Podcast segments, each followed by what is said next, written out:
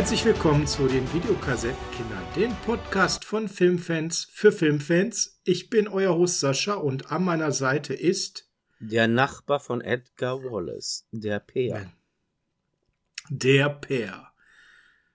Peer. Wir haben mit sehr viel Freude das Gausters an der Themse gesehen dabei auch schon mal erklärt, warum Edgar Wallace für uns einen besonderen Platz in unserem Leben hat, was die Filme angeht. Bei mir ja auch tatsächlich die Romane. Heute ist es soweit. Die Top 5 Edgar Wallace Filme. Und ich mache das mal ganz offen, Per. Wahrscheinlich werden wir uns in dieser klassischen Zeit der Rialto-Filme bewegen. Aber wenn du Lust hast, bau gerne auch noch irgendwie einen launigen RTL-Fernsehfilm oder irgendwas aus den 30ern ein. Ich bin da komplett offen. Und weil ich so ein Gönner bin, du kennst mich nicht anders, ich bin der Gönner, ich weiß, darfst du auch anfangen. Okay, dann fange ich mal an mit einem sehr guten Edgar Wallace-Film aus den 90er Jahren. Der Film heißt Whiteface, wurde bei RTL. Nein, auf gar keinen Fall. ja, jetzt habe ich eine Millisekunde überlegt, ob du es wirklich durchziehst. Auf gar aber, keinen aber, Fall. Leute, Leute, nehmt die Tipps von Per Ernst, habe ich nämlich gemacht. Wer die Folge zu den deutschen Komödien gehört hat, weiß, der Per hatte das Millionenspiel empfohlen. Dieter Hallervorden als Bösewicht. Ich glaube, der Film war von 1973. Per, ich habe diesen Film ja nach unserer Podcast-Aufnahme angeschaut und was soll ich sagen? Der Film ist geil. Der Film ist visionärisch vor dem Herrn gewesen. Ich war mega überrascht. Und also jetzt habe ich, hab ich den abends angemacht, hab den durchgezogen und also Köhler, die Köhlerbande, super. Darf ich dich dann was fragen? Wie hm. nah ist denn der Vergleich zu Running Man?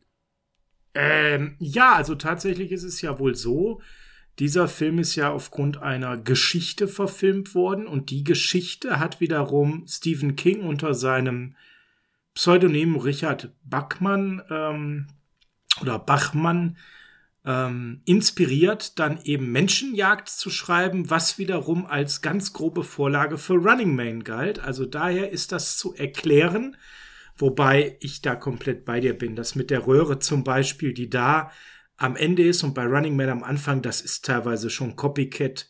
Also da muss irgendjemand, vielleicht hat Schwarzenegger den gesehen als Jugendlicher, wer weiß.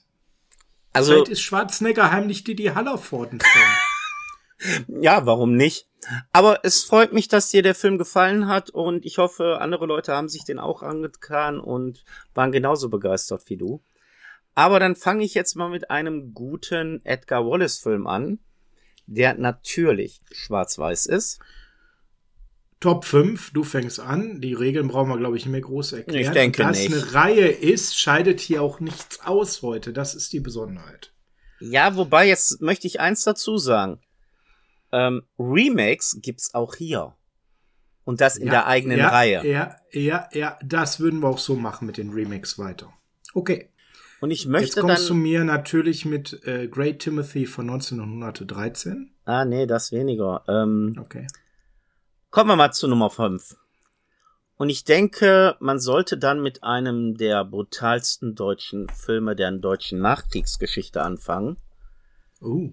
Der auch dann seinerzeit im Jahre 1959 kein deutscher, sondern ein dänischer Film war. Ah, ja, der ist gut. Und die ganze Reihe der Auftakt begründet der hat. Rialto-Film Prepsen Philipsen-Reihe. Richtig. Ich rede natürlich von Der Frosch mit der Maske. Mm. Ein Film, der für damalige Zeiten recht brutal war. Absolut. Der hochgradig besetzt war. Absolut. Und der eigentlich schon die Blaupause für alle späteren Edgar Wallace Filme war. War der allererste aus dieser äh, Reihe ab 59 mit Fuchsberger als Richard Gordon als Ermittler, ne? Wir haben hier nicht nur Fuchsberger drin, wir haben einen Löwitz Fuchsberger, drin. Fuchsberger, Fuchsberger. Löwitz, ähm, ja, genau. Edi Arendt ist direkt dabei. Und mhm. wir haben hier wirklich so die typische Blaupause eigentlich. Wir haben. Und sind auch schön äh, ähm, andere Schauspieler dabei, die vielleicht jetzt die Serie nicht so geprägt haben, aber wenn ich dann an Dieter Eppler zum Beispiel denke oder auch an ähm, Eva Flo. Fritz Rasp. Ja, es sind schon tolle Schauspieler dabei gewesen. Super Film. Ja, und wir haben ja wirklich die absolute Blaupause, wie gesagt. Wir haben einen Verbrecher, der durch sein Gimmick besticht, sprich der Frosch mit der Maske. Wir haben hier den coolen, aber dennoch liebenswerten Joachim Fuchsberger als immer netten Sunnyboy äh, Inspector Richard Gordon. Wir haben hier, ne, Inspector war er da doch, doch war Inspector, ne? Ja, egal. Mhm. Ähm, wir haben hier die Damsel in Dismiss. Wir haben Wirrungen und ähm, Geschichten, die man vielleicht nicht immer so folgen kann. Aber wir haben hier einen wirklich straighten, wie gesagt, für damalige Verhältnisse auch recht harten Film, den es in Deutschland zu der Zeit eigentlich noch so gar nicht gab. Wir haben hier eine wunderbare Musik auch am Anfang direkt, die auch später so ein Markenzeichen wurde. Und ja, das ist eigentlich ein Film, der auch heute noch tatsächlich Spaß macht.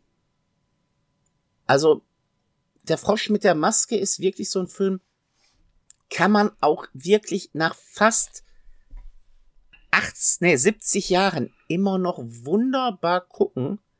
Mhm. Und ist ja nicht auch umsonst einer der beliebtesten Filme und auch Geschichten, die unwahrscheinlich oft äh, in Radiohörspielen, kommerziellen Hörspielen und, und, und nochmal aufgelegt wurde. Also ich würde direkt anfangen mit Der Frosch mit der Maske.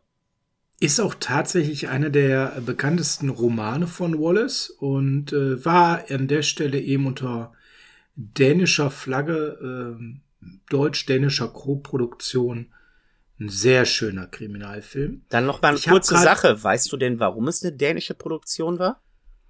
Ähm, so grob, ich habe es nicht mehr ganz im Kopf. Also es war ja im Prinzip so, dass die Dänen Miteigentümer an Konstantin waren und daraus ist irgendwo Rialto, was in, in Kopenhagen saß, auf jeden Fall herausgekommen und das war dann irgendwo der Start, weil man die Rechte hatte ähm, an den Wallace-Film. Man wollte eigentlich mit dem Hexer beginnen, wie er in Deutschland heißt. Ähm, der hat sich aber dann dagegen entschieden und dann diesen Film als erstes gebracht.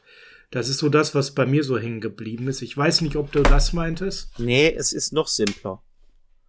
Als äh, man damals auf die Idee kam, deutsche Krimis fürs Kino zu drehen, wurde von jedem gesagt, nee, lass mal, das ist eine finanzielle Wahnsinnstat, die werden floppen. Alle von uns produzierten Krimis sind alle gnadenlos im Kino vor die Wand gefahren worden. Und die Leute von Wallace, beziehungsweise die Leute, die die Wallace-Filme dann aber drehen wollten, waren so davon fasziniert und auch davon begeistert, dass die sich irgendwelche Investoren gesucht haben. Und dann kam es damals wirklich auf diese dänische Geschichte. Ja, das ist ja so die Geschichte von, von diesem Preben Philipsen. Den gab es ja wirklich. Das war ein dänischer Filmproduzent. Der war, wie gesagt, bei Konstantin irgendwie drin und hat Rialto gegründet. Das ist ja eine Firma, die dann immer so als deutsch gesehen wurde. Das war aber grundsätzlich eigentlich eine ähm, dänische Filmproduktionsfirma. Und er hat dann irgendwie äh, Lizenzrechte für Deutschland bekommen, weil er sich aus Deutschland zurückgezogen hatte und dort wieder rein wollte in den Markt. Und das hat er dann eben über diesen Weg geschafft, der Filme über Edgar Wallace. Ja, ich habe per meine Nummer 5 schon angeteasert. Hast du es rausgehört? Hab da schon eine Brücke geschlagen? Meinst du wegen Preben Philipsen? Nee, wegen Fritz Rasp. Nee. Sorry, bin jetzt bei dem Namen raus. Fritz Rasp, deutscher Schauspieler, der in diesem Film mitgespielt hat. Vielleicht erinnerst du dich, wenn ich den Namen sag, Ezra Maitland spielte in dem Film. Ah, Midland. eine, äh, genau, Maitland, eine größere Nebenrolle. Fritz Rasp, ein sehr charismatischer Schauspieler, war zu dem Zeitpunkt schon ein bisschen älter, nämlich ungefähr 60 Jahre alt. Der Mann hatte in den 30er Jahren schon eine große Karriere und da komme ich jetzt zu meiner Nummer 5, weil ich kann jetzt hier an der Stelle ähm, einen Film nehmen, wo Fritz Rasp eine wichtige, große Rolle, nämlich die des Frank Sutton gespielt hat. Und ob ich jetzt äh, die Erstverfilmung nehme oder das Remake, bleibt sich gleich. Auf Platz 5 nämlich Der Zinker. In diesem Fall von 1931 nach dem Roman The Squeaker von Edgar Wallace basierend ist er 1931 das erste Mal von ähm, Karl Lamatsch damals verfilmt worden. Mit eben diesem Fritz Rasp, der 1959 auch wieder mitgespielt hat in der ersten neuen Reihe. Edgar Wallace in einer der Hauptrollen als Frank Sutton. Und äh, ein Film, der einfach wahnsinnig Spaß macht, der man auch seine Zeit natürlich so ein bisschen ansieht, aber den man sich sehr, sehr gut anschauen konnte. Und wenn wir hören, der Zinkerpair, wir haben ja gesagt Original und Remake, und ich habe das jetzt mal so gesehen, ich muss das jetzt hier nicht zu chronologisch machen. Auf Platz 4 ist der Zinker, egal ob wir den einen oder anderen besprechen, weil der Zinker, den gab es ja dann tatsächlich später nochmal in der Verfilmung.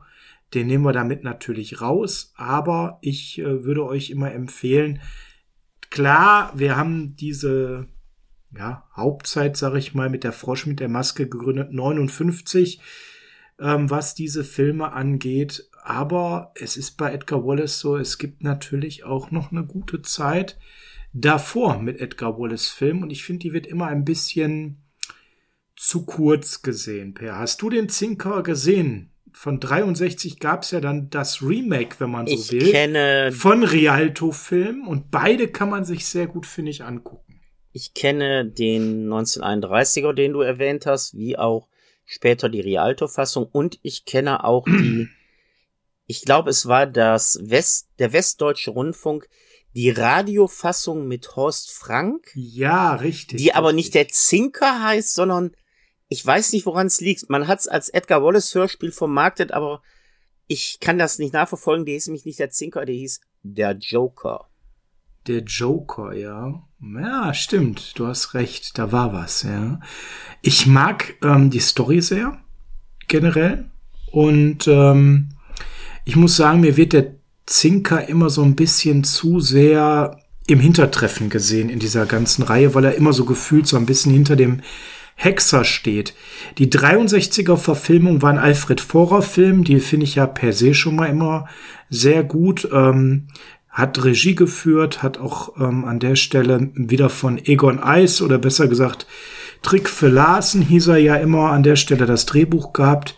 Da in der Hauptrolle Heinz Drache, einer der beiden besten Kommissare, Inspektoren, wie wir ja festgestellt haben. Ist es eigentlich Heinz Drache oder ist es Fuchsberger? Schreibt uns bitte nochmal in den Kommentaren. Wen habt ihr lieber gesehen in den F äh, Rollen?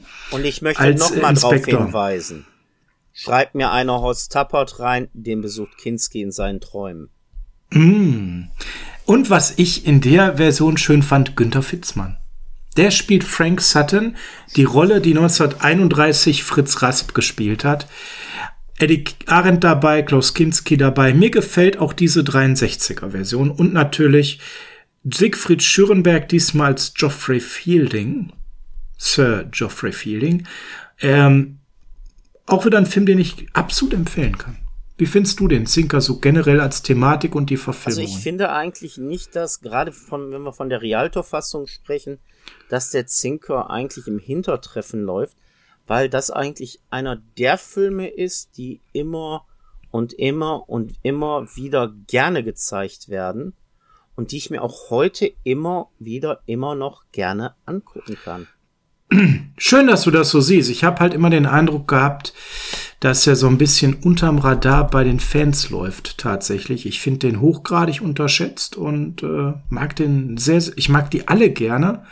Also muss ich ganz ehrlich sagen, ähm, ob das der 63er mit Drache ist. Die DDR-Version gibt's ja auch noch von 59, selbst die ist sehbar und der 31er. Ich mag diesen, diesen Klassiker wirklich sehr gerne. Okay, dann komme ich jetzt zu meinem Platz 4. Jo. Ein Film, dessen Titel du schon gesagt hast,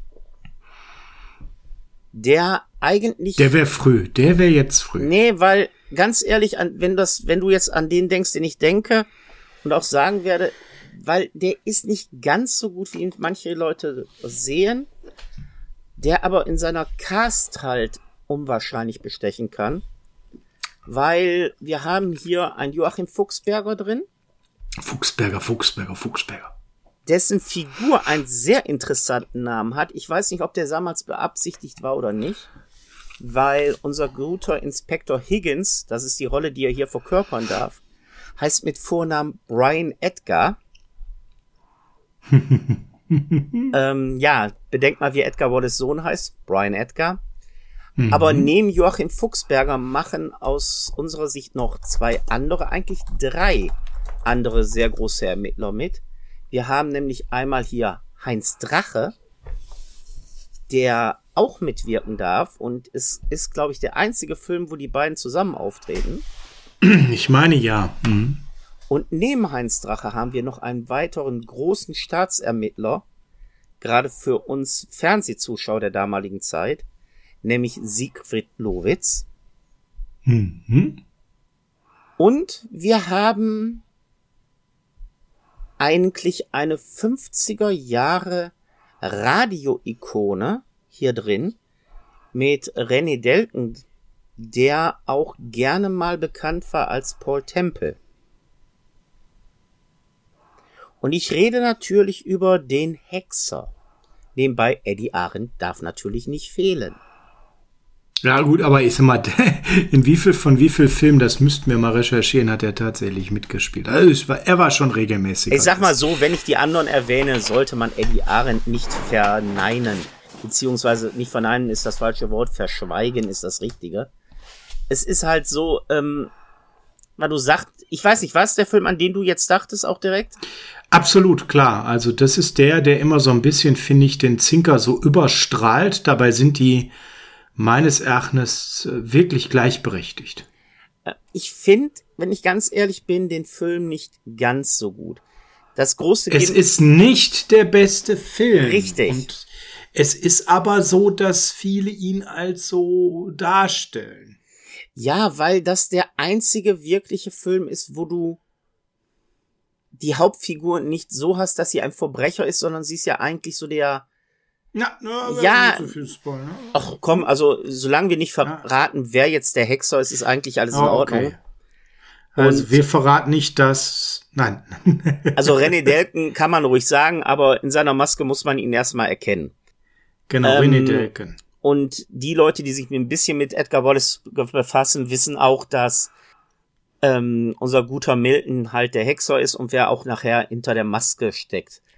Aber es ist halt so, es ist ein guter Film, ohne Frage. Es ist einer der guten Filme. Auch in Hervorragend bis in die kleinste Rolle. Aber es besetzt. ist für mich halt nicht der Top-Film. Weil hier auch so ein paar Sachen bei, ich muss es anders sagen. Der Hexer hat für mich ein ganz großes Problem. Und das ist nicht der Hexer als sich und das ist auch nicht der Film der Hexer. Das Problem des Hexers ist, es gibt Neues vom Hexer. Und das zieht für mich den Film sofort runter. Weil wir haben hier einen guten Krimi, eine ernste Geschichte und wir kriegen wirklich als Schnellschuss einen Film nachgeworfen, der eigentlich schon fast eine Satire und eine Komödie ist. Und das hm. zieht für mich immer das Original, sprich der Hexer, runter. Weil ich habe immer automatisch im Hinterkopf ah. Neues vom Hexer. Ich tue mich auch ganz schwer, wenn du Original sagst, weil das Original ist von 1932 ja. ein deutsch-österreichischer Film, wieder mit Fritz Rasp, mit Paul Richter in der Hauptrolle. Und ganz ehrlich, den finde ich besser als den 63er Hexer. Und wenn wir von Original sprechen, also welche Vorlage wurde denn da bitte verfilmt? The Ringer, ja?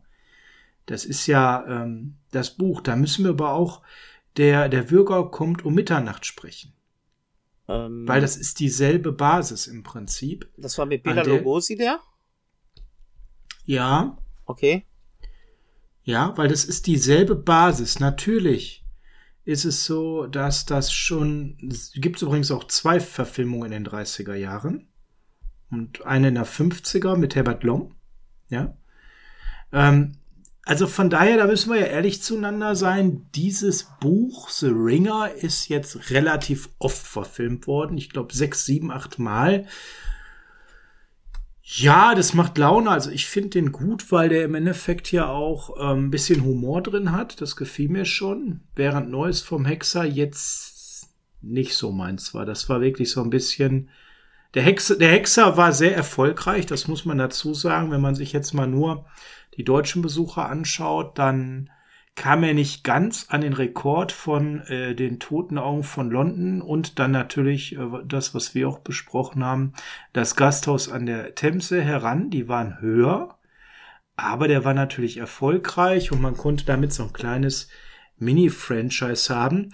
Und man hatte hier, was die deutschen Bezugszahlen angeht, so ein bisschen so ein Down gerade. Ne? Also wir waren mit Gasthaus an der Themse und davor schon die Tür mit den sieben Schlössern und die seltsame Gräfin waren wir wirklich in Sphären gelangt. Und dann ging es bergab. Der Zinker war da nochmal so ein Auf und der schwarze Abt, aber dann ging es mit das indische Tuch, Todestrommel am großen Nilzimmer 13. Ja, geh mal jetzt nicht so weit. Sehr runter, was die Zuschauerzahl angeht. Und ich glaube, Rialto hatte damals wirklich die Sorge, weil wir reden davon, dass man von 4 Millionen Besucher auf 1,3 Millionen innerhalb von drei, vier Filmen gefallen ist. Und der Hexer war dann der, der wieder so ein Auf war. Den haben immerhin 2,6 Millionen Menschen gesehen und ich glaube, da war dann so ein bisschen auch diese Hoffnung, dass man das wieder reanimieren konnte. Neues vom Hexer konnte da dann aber schon wieder nicht mehr mithalten. Ich denke, der Fehler bei Neues von Hexer ist aus damaliger Sicht ja, voraussehbar. Man hat einen Kinofilm gemacht, der einfach nicht funktioniert hat, weil man hier auch absolut nur den Titel vom äh, dem Buch genommen hat, keine Geschichte verfilmt hat, die in dem Buch vorkommt, weil das ist das Interessante. Heute denke ich, würde, wenn man Neues vom Hexer machen würde, es kein Kinofilm werden, sondern es wäre eine begleitende Fernsehreihe. War, kennst du das Buch Neues vom Hexer?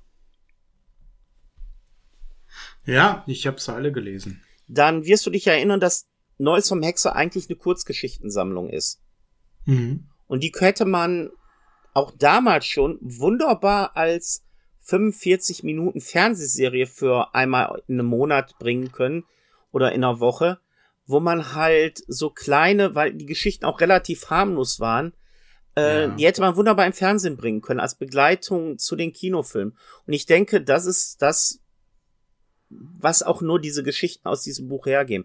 Und deshalb, weil ich halt immer diesen bösen Beigeschmack hab vom neuen vom Hexer, ist bei mir auf Platz 4 und es ist immer noch ein guter Film, weil wir reden hier über unsere Top 5. Äh, ist es der Hexer bei mir auf Platz 4. Wie sieht's bei dir dort aus?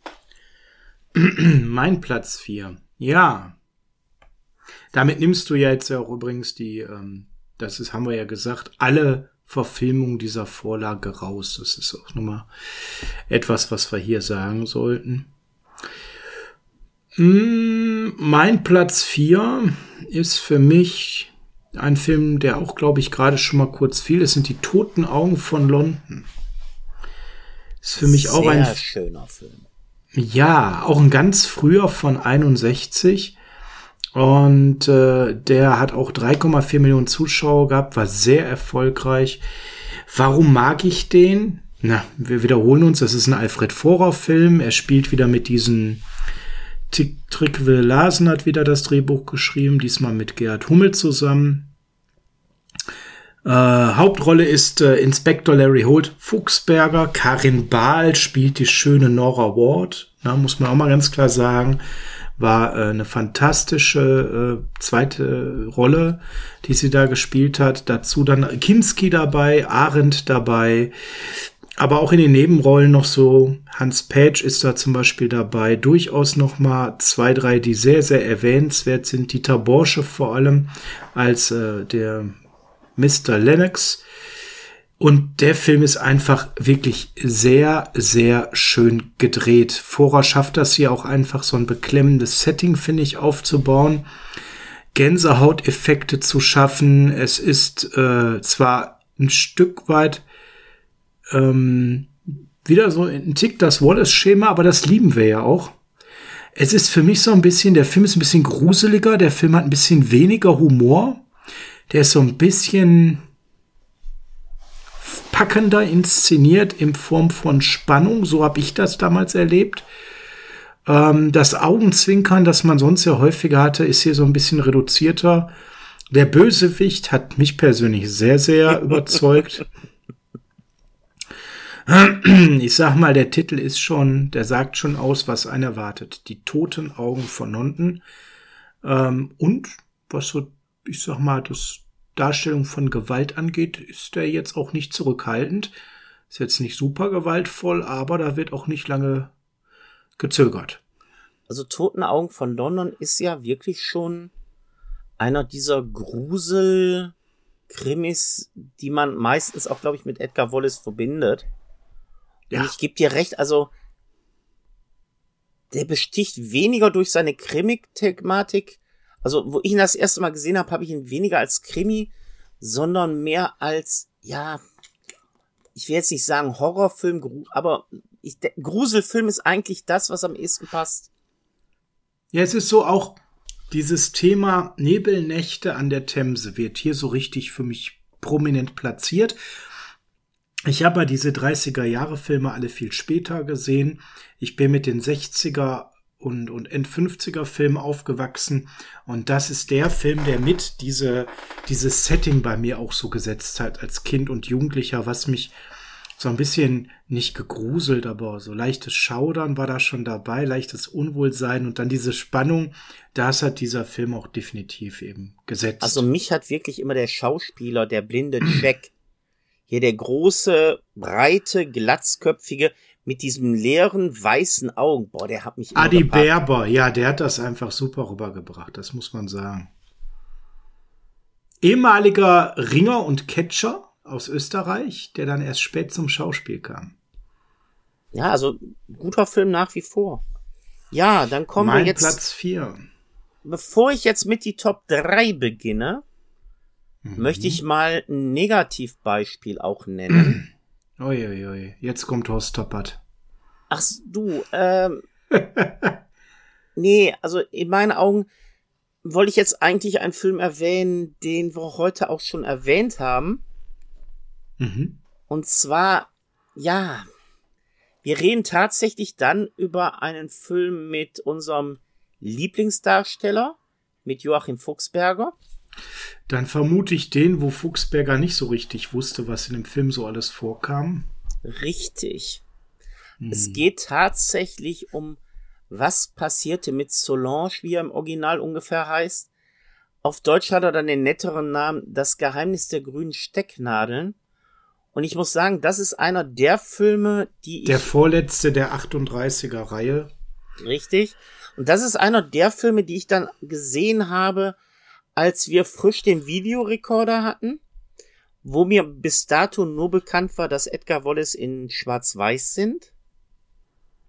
Und ich als Kind immer mich auf Edgar Wallace Filme gefreut habe. Sei es auf Video, sei es im TV. Und meine Schwester war ein großer Joachim Fuchsberger Fan.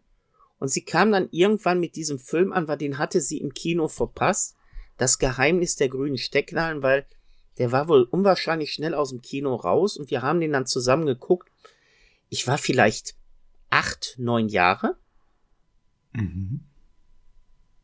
Und ich habe noch nie sowas. Ja, wie soll ich sagen? Banal, blödes, nicht äh, nachvollziehbaren Müll gesehen. Und das Schlimme an dem Film ist, dass hier eine Brutalität gezeigt wird, die auch nicht zu Edgar Wallace passt. Weil, um das mal höflich zu sagen, ein Messer dringt als Tötungsobjekt da ein, wo ein Messer absolut nichts zu suchen hat in einem Körper. Eigentlich hat es nie was im Körper zu tun, aber ähm, ich möchte da jetzt nicht so genau eingehen. Und das ist eigentlich der Grund, warum auch ähm, Joachim Fuchsberger so ein Problem mit dem Film hatte. Das hast du mir nämlich heute erzählt und ich glaube, das könntest du dann am besten eh selber erwähnen, bevor ich jetzt das nacherzähle, was du mir gesagt hast, dann lasse ich dich doch besser direkt zu Wort kommen. Ja, ihm war überhaupt nicht bewusst, äh, in welche expliziten Szenen da zu sehen waren und äh, da hat er sich auch für geschämt im Nachhinein, hatte rechtlich aber auch keine Möglichkeit, da vorzugehen und es waren ja auch damals andere Zeiten, ne? also du als Schauspieler hattest du nicht diese Mitspracherechte unbedingt, wenn du nicht gerade ein Weltstar warst und Fuchsberger hat da jetzt zum Beispiel sich gar nichts bei gedacht, dass äh, dieser Film eine deutsch-italienische Co-Produktion war. Es war ja auch so, dass er seine Szenen in Deutschland halt gedreht hat und die waren ja auch nicht so viel, muss man ja auch mal ganz klar sagen. Er wurde immer nur prominent reingeschnitten und prominent mit geworben, aber es ist kein richtiger Fuchsberger Film, muss man auch ganz klar sagen. Und es ist ja sogar so, dass es davon zwei Schnittfassungen ganz früher mal üblich gab, nämlich eben die äh, italienische, die man heutzutage kennt, also im Prinzip die Uncut-Schnittfassung. Und für den deutschen Markt wurden da sogar zwei Szenen zensiert. Das waren genau die, für die er sich besonders geschämt hat an der Stelle. Ja, und was hättest du so als Negativbeispiel? Ach, da gibt's natürlich viele, ne? Kann ich jetzt tatsächlich sagen, die gesamte 90er Jahre RTL-Reihe finde ich persönlich furchtbar. Das hatte für mich nichts mehr von Edgar Wallace auch in irgendeiner Form. Deswegen würde ich da jetzt mal gar kein einzelnes Werk nennen wollen, sondern einfach die mal benennen, weil äh, man hatte die Rechte, man hatte das Geld, was zu tun und es ist dann sowas total billig, uninspiriert wirkendes auf mich zugekommen, wo ich einfach massiv enttäuscht war.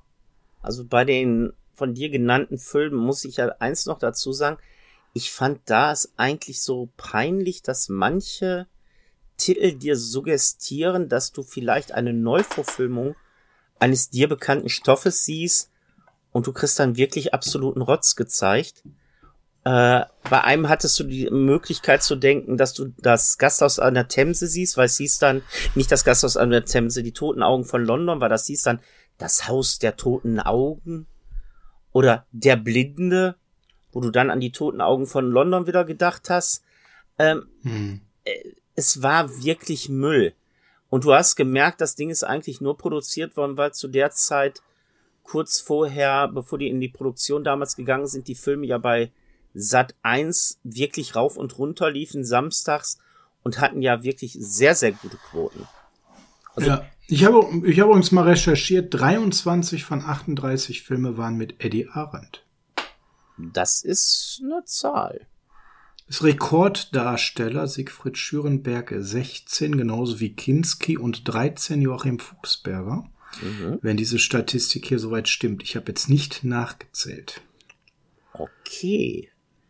Und bei den Damen war Karin Dohr mit fünf Auftritten die Top-Dame. Mhm. Ich hätte mhm. jetzt tatsächlich eher gedacht, äh, dass es da fast gefühlt Uschi Glas gewesen wäre. Auch fünf, aber halt natürlich viele, auch die später und äh, schlechter waren. Muss man ganz klar sagen. Okay, dann komme ich jetzt zu meiner Nummer drei. Ja, bitte. Und es ist tatsächlich kein Rialto-Film. Aber es ist einer der sehr frühen Filme. Und wir haben hier einen Film, der auch wieder mit äh, Heinz Drache ist. Und äh, es ist kein mhm. anderer Ach, nebenbei. Klaus Kinski der darf hier auch nicht fehlen. Es ist der Rächer. Der Rächer. Ja. Das wäre mein nächster Film gewesen. Guck mal, ist ja ein Zufall. Eine Kurt Ulrich-Film ist Richtig. Genau. Einer von zwei Filmen, wo die Rialto die Rechte damals nicht so einfach hatten. Und hm. äh, ja, wir haben hier eigentlich so die nette Geschichte, dass wir einen selbsternannten, eigentlich haben wir fast so was ähnliches wie den Hexer. Wir haben hier jemand, der wahre Verbrecher in seinen Augen, die davongekommen sind, bestrafen wird. Und nicht nur wird, sondern es auch tut. Und das mit nicht gerade harmlosen Aktionen, weil hier wird einfach geköpft. Und das ist eigentlich so ein richtig, auch wieder so ein kleiner, netter, unheimlicher Film, der auch noch richtig spannend ist und so ein bisschen die vierte Wand in meinen Augen bricht, weil der spielt ja dann auch noch so an einem Filmset, was auf so einer kleinen äh, Burg in England äh, ist, wo die so einen Film drehen, wo auch nichts so wirklich ist, wie es scheint. Also auch ein ganz früher, ne? Ja, ja, ja. Kann ich gut nachvollziehen, ja. Dann nehme ich mal was rein, was da auch so mit zugehörte, aber ich muss jetzt so einen ähm, auffüllen quasi. Aber ich glaube, dass ich da einen habe, wo ich mit Qualität auffülle. Nämlich der unheimliche Mönch. Von 65 ist ein einer, den ist jetzt mal ausnahmsweise von mir kein Vorer. Ich finde ihn sehr, sehr gut, weil im Endeffekt auch da wieder vieles greift, was äh, Filme ausmacht. Eine gute Besetzung. Wir haben Karin Dohr in der Hauptrolle, Harald Leibniz, Siegfried Lowitz, Siegfried Schürenberg, Dieter Eppler ist dabei, der als Sir William mir persönlich sehr, sehr gut gefällt. In den Nebenrollen übrigens Dunja Reiter und Uschi Glas. Auch Eddie Arendt ist dabei. Mm, der Film ist so, der wird sehr, sehr unterschiedlich gesehen. Der ist äh, der letzte, der schwarz-weiß gedreht wurde, erfolgreich. War nochmal sehr, sehr erfolgreich in den Kinos. Äh, 3,5 Millionen Zuschauer und nochmal 1,5 Millionen in den späteren Jahren bei folgenderen Jahren der Auswertung. Und ähm, gilt so ein bisschen für mich, ist das so ja, ich sag mal, der Ausklang der Reihe. Es ist der 24. ist ein Rialto und ähm, ist vielleicht so der letzte richtig gute, so sehe ich das persönlich. Und deswegen habe ich den auch so an der Stelle aufgrund der großartigen Darsteller, die ich gerade genannt habe, aufgrund der Tatsache, dass da wirklich viele undurchsichtige Typen in dem Film mitspielen, wo man nicht so richtig weiß, was ist da los ähm, es ist mehr so ein Kriminalkabinett für mich. Macht das einfach wahnsinnig Spaß, den zu sehen. Es wird von Harald Reinl ein paar schöne Überraschungen eingebaut und ist ein guter Film. Ja, dann komme ich jetzt mal zu meiner Nummer zwei. Auch vom Titel her ein Klassiker. Und natürlich auch da wieder ein Schwarz-Weiß-Film. Und wieder mit Joachim Fuchsberger. Und zwar Der schwarze Abt. Ah, auch ein sehr schöner Film. Ja, ja, ja, das ist schon. Es gibt eine Menge Auswahl. Von 63 der Schwarze Abt, auch so aus der Hochzeit. Richtig.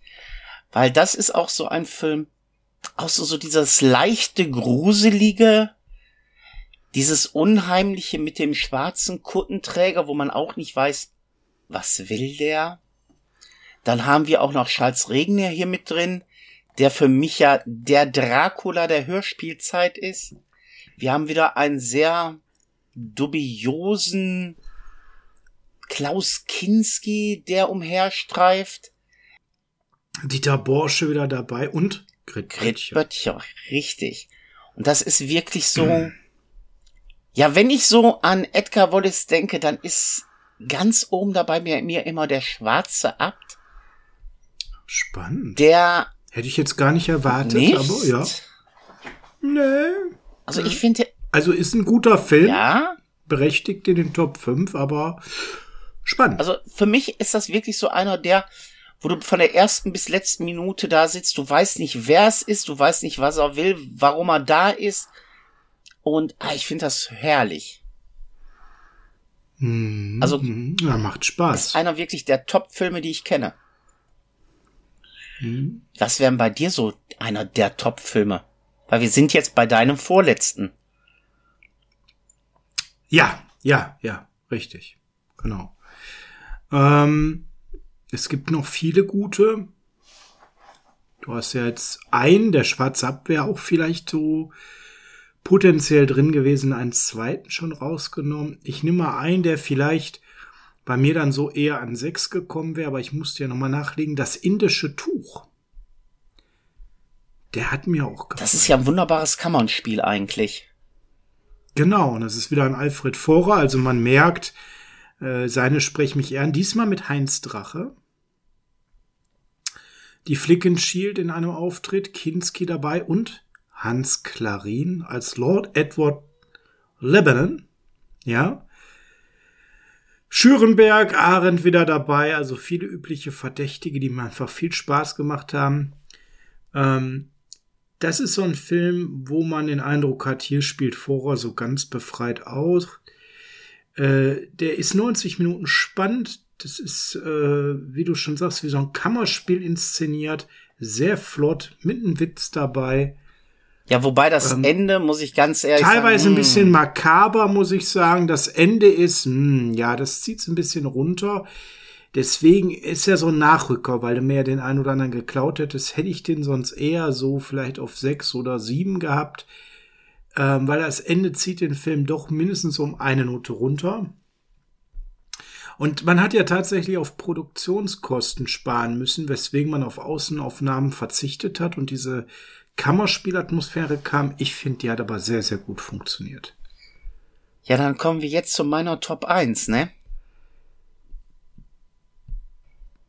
Ich mhm. kann mal so mhm. viel verraten, der ist tatsächlich ohne Blackie Fuchsberger. Ui. Hat mich so auch ein bisschen gewundert, weil ich hatte echt gedacht, der spielt da mit. äh, Und dann hast du festgestellt, nein, tu der nee. nicht. Nee. Und es ist auch nicht Heinz Drache, der da mitspielt. Oh mein Gott, es ist Horst Tappert. es ist Horst Tappert. Klaus Kinski verfolgt mich in meinen Träumen. Nein, es ist nicht Horst Tappert. Horst Tappert, du hast einen Horst Tappert-Film auf eins. Nein, es ist ein Film mit Helga Feddersen. Sie spielt da nämlich tatsächlich ah. mit. Und Eddie Arendt spielt mit. Ich lass mich mal überraschen, ob du irgendwann drauf kommst. Wolfgang Völz spielt mit. Also eigentlich nenne ich gerade nur Leute, die eh immer mitspielen würden.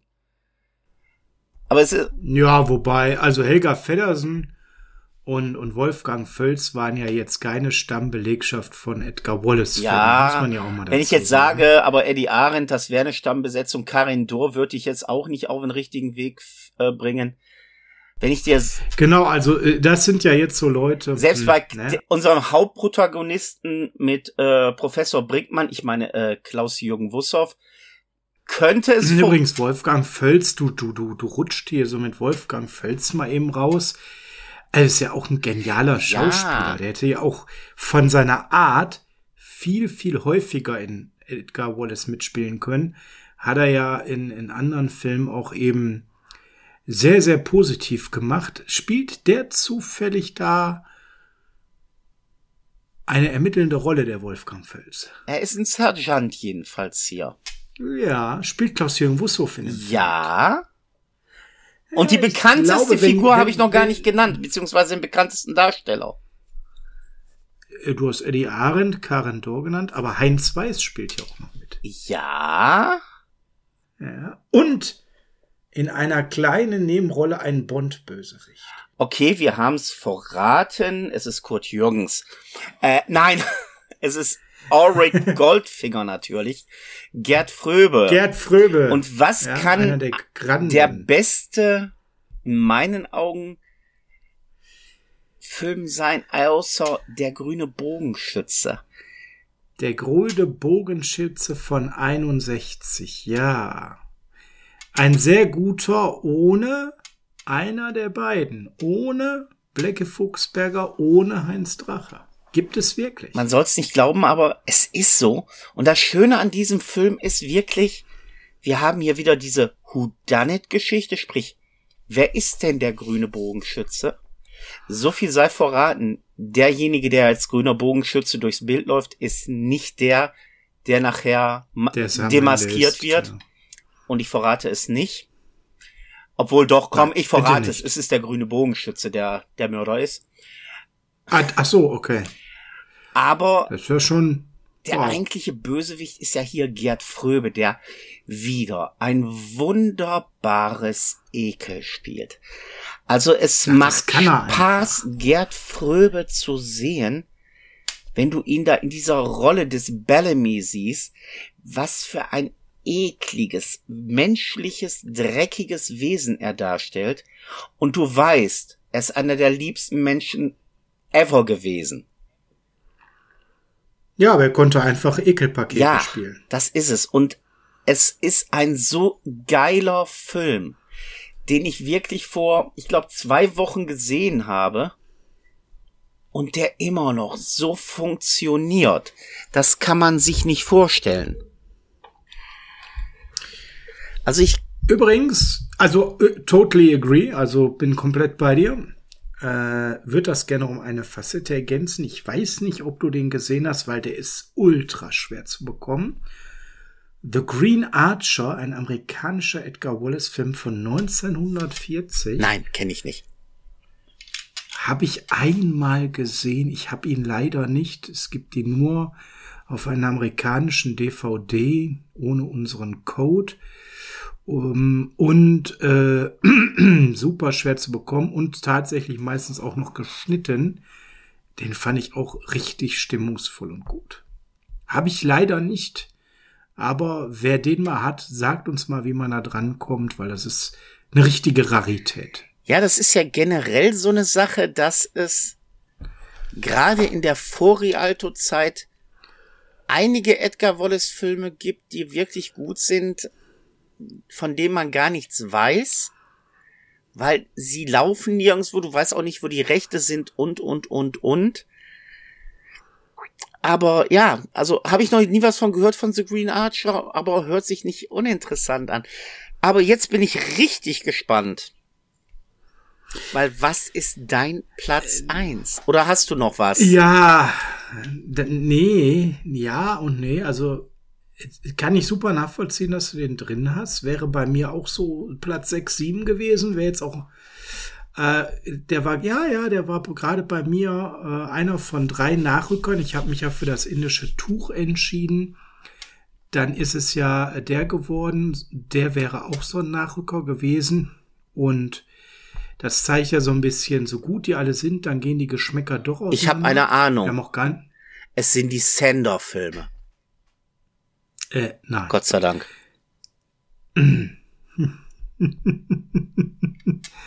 Wie kommst du jetzt darauf? Also, äh, vielleicht sind die noch mal so ein zweites Beispiel für, äh, die braucht ihr euch nicht angucken, ähm, wobei die tatsächlich nicht so schlecht sind wie so manch andere Filme, die es gab. Das müssen wir auch. Wobei man auch dazu sagen muss, wenn du dich erinnerst, wir haben damals seinerzeit die ganzen Filme ja fleißig bei Sky oder hieß es noch Premiere uns auf DVD aufgenommen. Und ja, wir waren ja wirklich hinter den drei Senderfilmen her wie der Teufel hinter der Seele. Bis wir den ersten hatten. Ja. Ja, die, die wurden halt wenig gezeigt und dementsprechend haben die Begehrlichkeiten geweckt, kann man ja auch verstehen. Ich, ich will es gar nicht so spannend machen und meine Nummer eins, das mache ich ja häufiger, die haben wir halt auch schon gereviewt, das ist das Gasthaus an der Themse. Ich dachte mir, den klaust du mir eigentlich heute, hast ihn rausgelassen. Von daher verwandle ich hier den Elfmeter ohne Torwart. Ähm, ist für mich ein legitimer erster Platz, könnte auch zweiter, könnte auch dritter sein. Ähm, es gibt noch so ein paar andere, die einen Blick lohnt. Vielleicht erwähnen wir die noch mal eben ganz kurz. Es gibt durchaus den ein oder anderen guten, sehbaren englischen Film der 40er Jahre. Per, hast du die gesehen? Ich kenne einige, deshalb weiß ich von dem Edgar Wallace-Film mit Bela Lugosi, wo ich jetzt wieder vergessen habe, ob es die Toten Augen oder das Gasthaus war. Ich meine, es waren die Toten Augen. Ich nenne jetzt zum Beispiel so ein äh, Beispiel wie die Kammer des Schreckens. War eine sehr, sehr schöne Verfilmung aus den 40er Jahren. Ähm, mit David Horn ist so ein Bekannter, der da mitgespielt hat. Kann man sich tatsächlich angucken. Die gibt's in der Box. Ist äh, wirklich äh, an der Stelle ähm, sehenswert, obwohl die Filme sehr alt waren und ähm, solltet da mal einen Blick riskieren, meines Erachtens nach. Guckt sie euch an, ähm, die machen schon Spaß. Also ich bin eh der Meinung, wenn man keine Angst auch vor etwas älteren Schwarz-Weiß-Filmen hat, sollte man immer mal wieder gerne da rein schauen, weil man hat dann doch immer mal wieder die eine oder andere Perle vor sich, die man vielleicht sonst nie gesehen hätte. Ja, und zu deiner Bella Lugosi-Thematik, das ist ein äh, englischer von 39. Den haben wir gerade besprochen. Ich hatte den drin, nämlich die Totenaugen von London von 61 sind mit Bella Lugosi 1939 schon als äh, The Dark Eyes of London, so heißt er im Original. Bei uns kam er dann raus als Der Würger, beziehungsweise auf dem Cover steht auch gerne The Human Monster drauf. Ja, ähm, der ist ja auch mehrfach verfilmt worden von der Thematik. Es gibt ja dann noch den Gorilla von Soho, der ja im Prinzip auch die gleiche Thematik hatte, aber ähm, in meiner Wahrnehmung von denen, die es alle gab, am wenigsten sehenswert war. Es war übrigens mit Horst Tapper in der Hauptrolle, Uschi Glas und Uwe Friedrichsen. Hm? Herbert Fuchs spielt noch mit.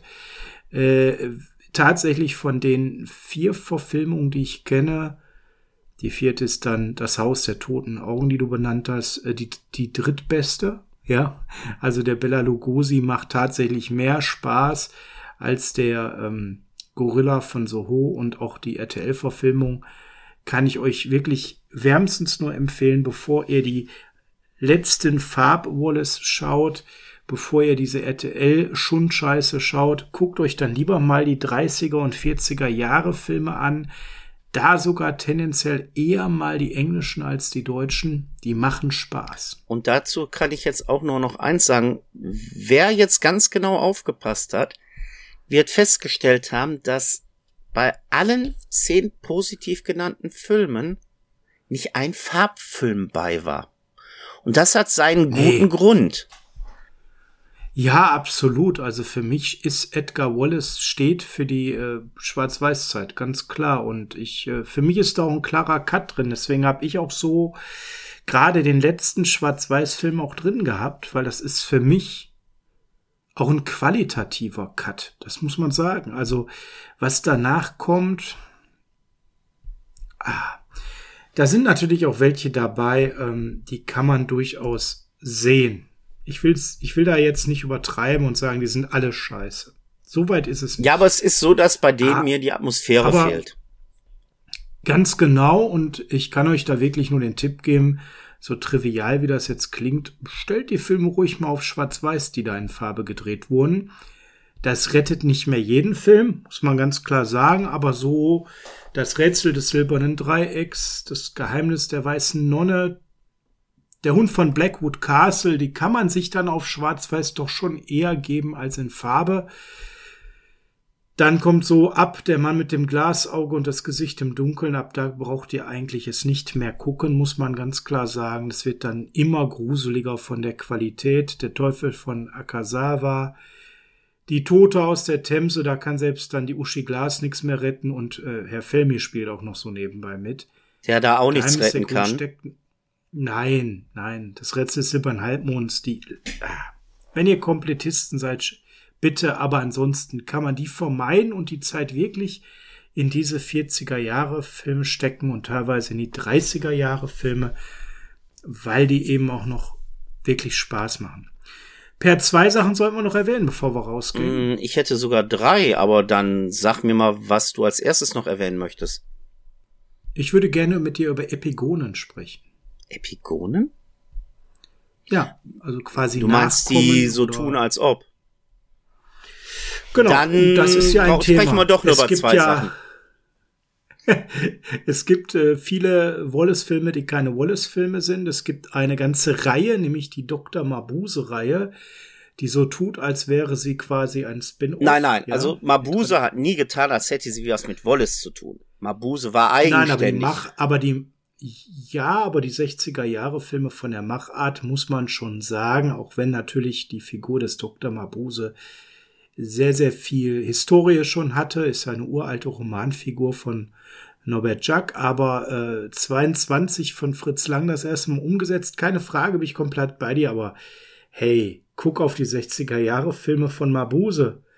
Ähm, äh, das ist äh, schon sehr von Wallace teilweise auch beeinflusst, also, meiner also Meinung wenn du um über Nachahmer sprichst und ich lasse jetzt mal bewusst äh, seinen Sohn jetzt hier raus, dann würde ich Brian Edgar Wallace, der ja immerhin auch elf Filme, ja ja gemacht, kann man ja eigentlich sagen, nicht sagen, ne, aber aber mitgewirkt. Also die Sache bei Brian Edgar Wallace finde ich eher so, dass ihm Filme zugesprochen werden, die aber gar nichts mit ihm zu tun haben Aber Brian Edgar Wallace Zum hat ja auch Beispiel mal die gesagt, neunschwänzige Katze. ja, ich fand es aber immer schön, dass Brian Edgar Wallace mal gesagt hat, seine besten Romane sind nicht so gut wie seine, die schlechtesten Romane seines Vaters. Aber Ja. ich denke an eine Serie aus dieser Nachahmerzeit, die man gar nicht so als Serie wahrgenommen hat, weil man hat's, ich glaube, gerade mal so ein bisschen kleingedruckt auf den Plakaten immer gehabt. Das waren eigentlich sogar zwei Serien. Warte mal bitte. Alexa. Stopp. Gibt's ja gar nicht, dass die Alexa uns hier reingrätscht. Unfassbar unverschämt. Ich könnte, so ist wirklich nervig. Ich hoffe, mein Bruder hat es jetzt verstanden, dass er nicht nochmal anruft. Lass uns mal einen Augenblick bitte warten. Man kann ja die Alexa auf stumm schalten. Genau. Drin, Alexa, stumm schalten. Okay. Ähm, und zwar rede ich um eine Serie von Louis Wynot Wilton Filme. Ja, das ist das zweite, worüber Die mich ich mit dir reden wollte. Die Why Not Alle Wilton. vier richtig gut fand. Ah, Teppich des Grauens ist ein richtig Die weiße guter Film. Spinne, die schwarze Witwe, die chinesischen Nelken. Die haben mir richtig gut gefallen. Hummel war ja beteiligt und der war ja häufig Co-Drehbuchautor bei den äh, Alfred Vorer Wer Werken. Und äh, Gerhard F. Hummel, auch unter Ter Uhlen als äh, Drehbuchautor bekannt, unter dem Pseudonym, der ist ja der zweite neben Larsen gewesen, der oft der, der Co-Writer war im Hintergrund. Und der hatte sich da an der Stelle eben engagiert, war Produktionsleiter über Konstantin hier Wallace-ähnliche Filme zu machen. Okay, das hatte ich ja so gar nicht gewusst. Aber wie gesagt, diese Wilton-Filme, die fand ich sehr gut. Die habe ich auch entdeckt für mich, nachdem ich die ganzen Edgar Wallace-Filme mal alle durch hatte, bewusst durch hatte, vor einigen Jahren. Und sie waren für mich jetzt kein hundertprozentiger Ersatz für neues Material. Aber sie waren doch angenehme Neuentdeckungen. Zwei Sachen dazu. Gerhard F. Hummel war übrigens derjenige, der in den Produktionen der Edgar Wallace-Filme die Starttermine festgelegt hat. Und dadurch, dass er Ah, da ja. die Kontrolle hatte, hat, hat er dann an der Stelle die Why Not Wilton-Filme immer dann gelegt, wenn gerade zwischen zwei Wallace-Filme ein bisschen Luft war. Hm? Ein Schelm, Ja. der Böses dabei denkt. Ja, aber Konstantin hat sich dadurch eben selbst keine Konkurrenz gemacht. Und ich weiß nicht, ob du es kennst, den Schriftzug, wer Edgar Wallace liebt, wird auch von Wynard-Filmen, Wilton-Filmen begeistert sein. Ich glaube, da war was, ja. Äh, ja, das ist ja auch so ein legendärer Schriftzug damals gewesen, womit man diese vier Filme beworben hat. Mir hat besonders gefallen an der Stelle, Per, diese, diese spanische Machart der ersten Filme. Das waren ja, die sind ja in Spanien gedreht worden. Das hat dem Ganzen, auch wenn es sehr Wallace-mäßig war, nochmal so einen leicht anderen Anstrich gegeben. Ich fand die gut, die konnte man äh, sehr, sehr gut ähm, anschauen. Stimme ich dir absolut zu. Ähm, ansonsten fand ich im Nachhinein es immer nur lustig, dass man versucht hat, sich wirklich weitere, ja, Autoren äh, damals hervorzuheben, mit dem man irgendwelche Filmreihen schaffen konnte. Weil der Verlag, der ja damals die Edgar Wallace-Filme gebracht hat, hat ja mehrere solcher Bücher, äh, nicht die Edgar Wallace-Filme, die Edgar Wallace-Bücher rausgebracht hat, hatte ja nun mal nicht nur Edgar Wallace, sondern auch die Wynot-Geschichten und so. Und da haben sich natürlich dann auch der ein oder andere ähm, Filmproduzent drauf gestürzt nach dem Motto, wen können wir denn noch nehmen? Welcher Bücher sind erfolgreich? Und dann gibt's dann auch so Sachen, wo man nur einen Film gemacht hat, wo man eine Reihe starten wollte, wo man dann gesagt hat, nee, da kommt nichts, weil da fällt mir zum Beispiel mit Victor Gunn die Geschichte Das Wirtshaus von Dartmoor an ein. Ah, das ist der, den habe ich hier noch auf, den wollte ich noch nennen. Ein richtig schöner Film, kann man gucken, ja. Ähm, ist äh, von einem ganz anderen Label, Arca Winston Films, äh, unter Gero Wecker, aber Peter Thomas hat die Musik gemacht, also ein bekannter. Heinz Drache spielt die Hauptrolle, ja. Ralf Wolter ist da am Start, Dieter Eppler, also wirklich ein schöner Film. Der ist bei Prime drin, den habe ich mir nämlich letztens erst angeguckt und dachte mir, oh, guck mal auf das Jahr, da hat aber einer versucht, auf der Wallace-Welle zu reiten. Ja, und das war die Sache. Man hat wirklich versucht, beim Verlag noch gut laufende Bücher zu finden, beziehungsweise Autoren. Es hat alles nicht geklappt. Es hat nicht mit Victor Gunn geklappt, direkt nach einem Film. Die Weinert-Bücher äh, waren äh, zum Scheitern verurteilt mit nur vier Verfilmungen. Dann hat man ja auf Nummer sicher setzen wollen, indem man ja dann mit Brian Edgar Wallace kam. Und auch da muss ich ganz ehrlich sagen, die ersten Schwarz-Weiß-Filme waren nicht ganz so schlecht, aber man hat doch sehr schnell gemerkt, mm. und als die in aber Farbe warum wurden, eigentlich? ah, Also, also wenn ich jetzt mal Dartmoor nehme, das Drehbuch hat ein Albert Tanner geschrieben. Jetzt sagst du, wer ist Albert Tanner? Albert Tanner war niemand anderes als der Hauptdrehbuchschreiber aller Edgar Wallace ähm, Alfred Vorer Filme Egon Eis, denn der hatte nicht nur Trick für Larsen als ähm, Pseudonym, nämlich für alle Edgar Wallace Filme, die er für Alfred Vorer eben das Drehbuch geschrieben hat.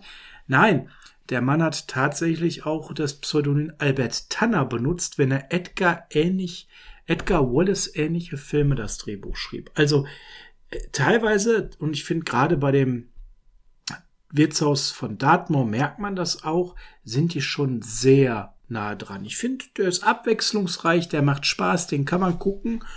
Der hätte genauso gut auch ähm, wie ein Edgar Wallace, der hätte in die Reihe gehören können. Ich hätte es abgekauft. Heinz Drache war dabei, das passte alles für mich. Ähm, gehört für mich zu so einem positiven Beispiel. Äh, Alfred Vorer hat ja auch zum Beispiel zum Wartezimmer zum Jenseits selbst Regie geführt, 1964 in der Hochzeit. Ähm, und war ja auch von Rialto hier tatsächlich produziert. Martin Böttcher hat die Musik gemacht.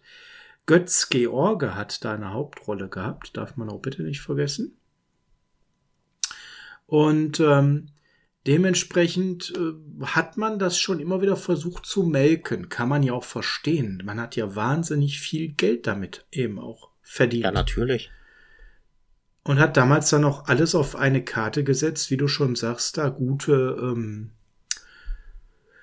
ja, Stoffe zu finden und man hat dann, dieser Film, da finde ich so spannend, ähm, sollte eigentlich ein Dr. Mabuse werden und man hat dann tatsächlich das umbenannt in einen Wallace-artigen Titel, weil die halt noch erfolgsversprechender war und hat den Film so ein bisschen ähm, umetikettiert. Also das zeigt ja auch, dass man sich bewusst entschieden hat, diese Welle zu reiten. Und eine Serie darf man ja eigentlich auch nicht vergessen, die auch zu der Zeit, wo man anfing in Farbe zu drehen, doch ein bisschen mit auf dieser Nachahmungswelle geschwommen ist. Und man hat hier eigentlich eine richtige Serie gehabt, die fortlaufend erzählt wurde. Auch da mit Heinz Drache und mit ähm, Blackie Fuchsberger. Und auch noch einen anderen Darsteller, der bei Elka Wallace gerne mal gesehen war als Gast, nämlich Christopher Lee. Nämlich die ähm, Fu Manchu-Filme.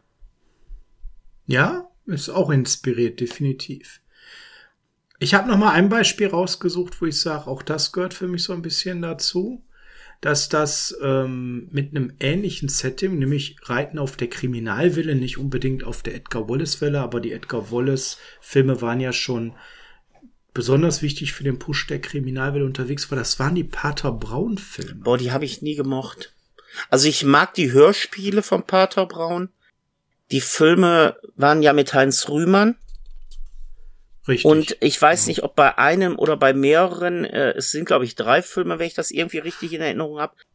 Eigentlich zwei, weil der dritte ist sehr, sehr spät gekommen, hat dann wenig mit den Vorlagen zu tun von dem eigentlichen Buchautor Chester. Also ich weiß, bei einem ist der Regisseur auf jeden Fall für den einen oder anderen sehr interessant, weil wir dann sprechen wir nicht von irgendjemanden, sondern wir sprechen von jemanden, den man eigentlich aus heutiger Sicht gar nicht mit so einem Film vermutet, nämlich Lucio Fulci.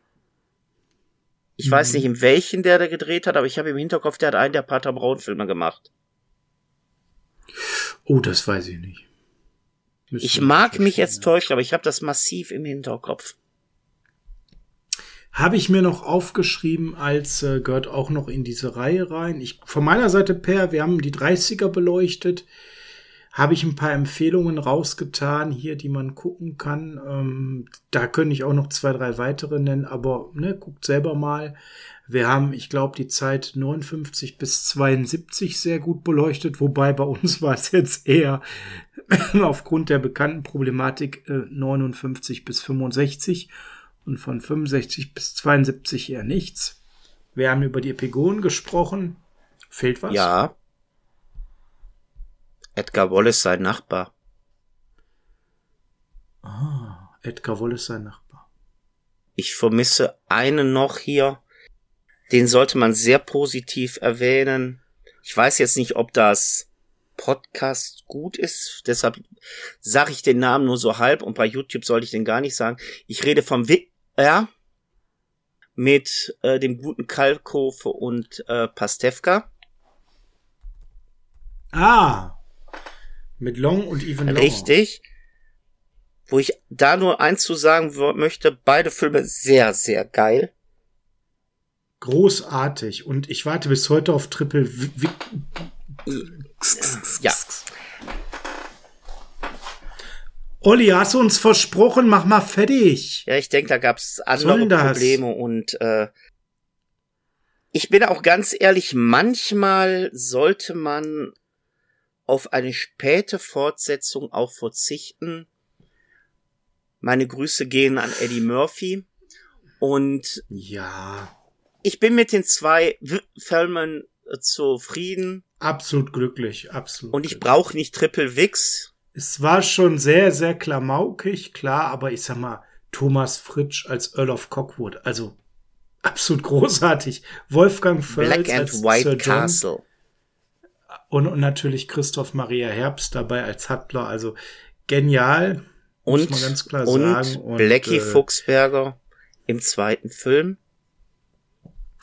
Ja, das war schön, dass er dann verstanden hat, ja, das ist so ein bisschen lustiger als, als die Edgar Wallace, aber es ist jetzt nicht, wir ziehen es durch den Kakao, sondern wir lieben es einfach so. Ich denke mal, sein Hauptproblem war der Titel. Der hat nicht direkt verstanden, worum es geht. Aber Lord David Dickham, dann Fuchsberger damals auf, in alten Tagen muss man ja sagen, Blackie, ja, das war schön, das nochmal zu sehen, dass das auch geklappt hat, weil es war ja auch tatsächlich äh, sieben Jahre dann vor seinem Tod und äh, schön, dass er da mitgemacht hat. Ja. Und ich denke, das sind auch schöne Worte. Ich halte das immer Abschluss. noch für ein Fake, dass äh, das Triple X abgesagt wurde. Ich warte drauf, Olli. Mach fertig. Ja, dann haben wir eigentlich einen schönen Abschluss. Olli, mach fertig. Genau. Und, und zur Not nehme ich auch einen Zeichentrickfilm. Olli, mach fertig. Ja, was bleibt mir anderes zu sagen als, liebe Videofreunde, nachdem Sie die Top 5 Ihrer Wahl auf diesem Band gesehen haben, möchten wir Sie bitten, dieses zurückzuspulen. Sollten Sie dieses nicht tun, wird ein britisches Fund bei Ihrer Rückgabe fällig. Ich verabschiede mich und auf Wiederhören. Ciao.